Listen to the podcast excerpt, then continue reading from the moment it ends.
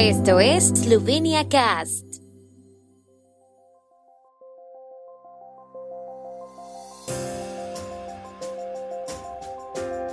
Noticias. El 30 aniversario del reconocimiento de Eslovenia se celebra hoy en el Palacio Presidencial.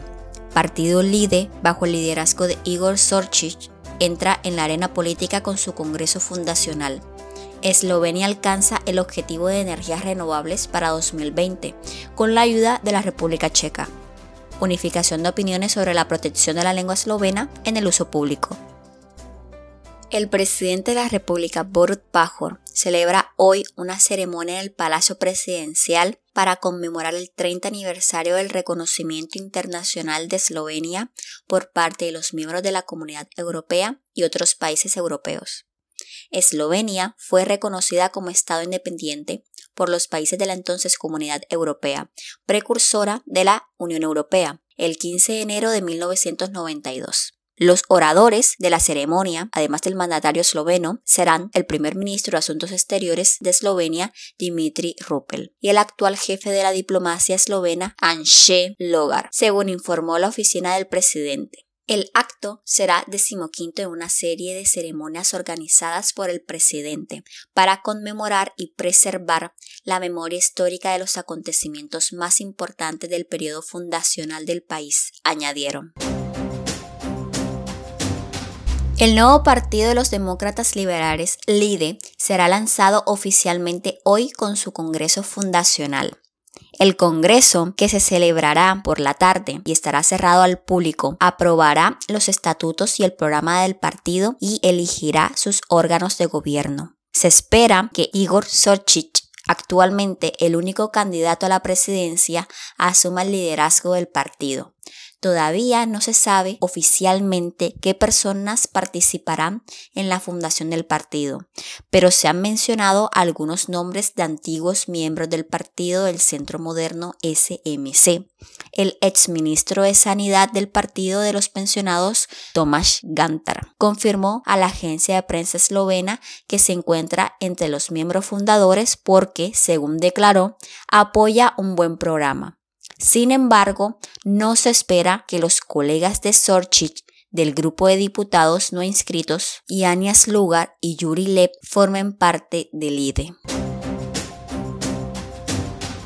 La cuota de energía procedente de fuentes renovables en el consumo final bruto de energía de Eslovenia ha alcanzado el objetivo del 25% en 2020, al que se ha comprometido a nivel europeo pero el objetivo solo se alcanzó con la ayuda de una transferencia estadística de energía renovable desde la República Checa, explicó la Oficina de Estadística de Eslovenia. La cuota de uso de energías renovables alcanzada en Eslovenia en 2020 fue del 24,1%. Para alcanzar el objetivo del 25%, Eslovenia tuvo que asegurarse la cuota de energía renovable que le faltaba mediante un mecanismo de transferencia estadística de energía renovable desde otro Estado miembro de la Unión Europea. Así la transferencia estadística de 465 gigavatios hora de energía renovable se llevó a cabo sobre la base de un acuerdo con la República Checa, explican las estadísticas. El ministro de Cultura de Eslovenia, Vasco Simoniti, convocó una reunión en el Ministerio de Cultura, en la que participaron la Inspección de Cultura y Medios de Comunicación, la Inspección de Mercado y la Oficina de la Lengua Eslovena del Ministerio de Cultura. El objetivo de la reunión fue unificar opiniones sobre la protección de la lengua eslovena en el uso público.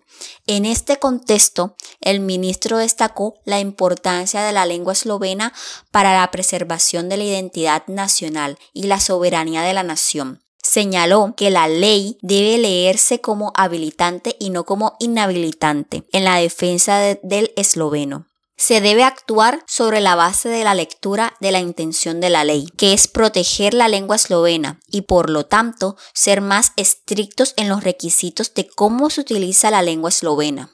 No podemos aceptar que el Ministerio de Cultura sea un mero intérprete de la ley y no salga en defensa de la lengua eslovena, sino que deje la puerta abierta al dominio y la aplicación de prácticas que son inaceptables, aunque un enfoque más coherente no pone en peligro a los interesados que actúan en Eslovenia.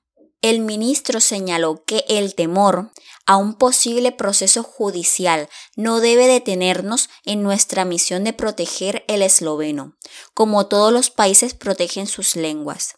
Sobre la base de la posición del ministro de Cultura, los participantes acordaron que, en el futuro, los dos cuerpos de inspectores se esforzarán por garantizar, dentro del marco legal existente, la protección del uso del esloveno por parte de los interesados en cuestión y que los requisitos para el cumplimiento de las condiciones se endurecerán en consecuencia, tal y como permite la amplitud interpretativa de la ley sobre el uso público del esloveno.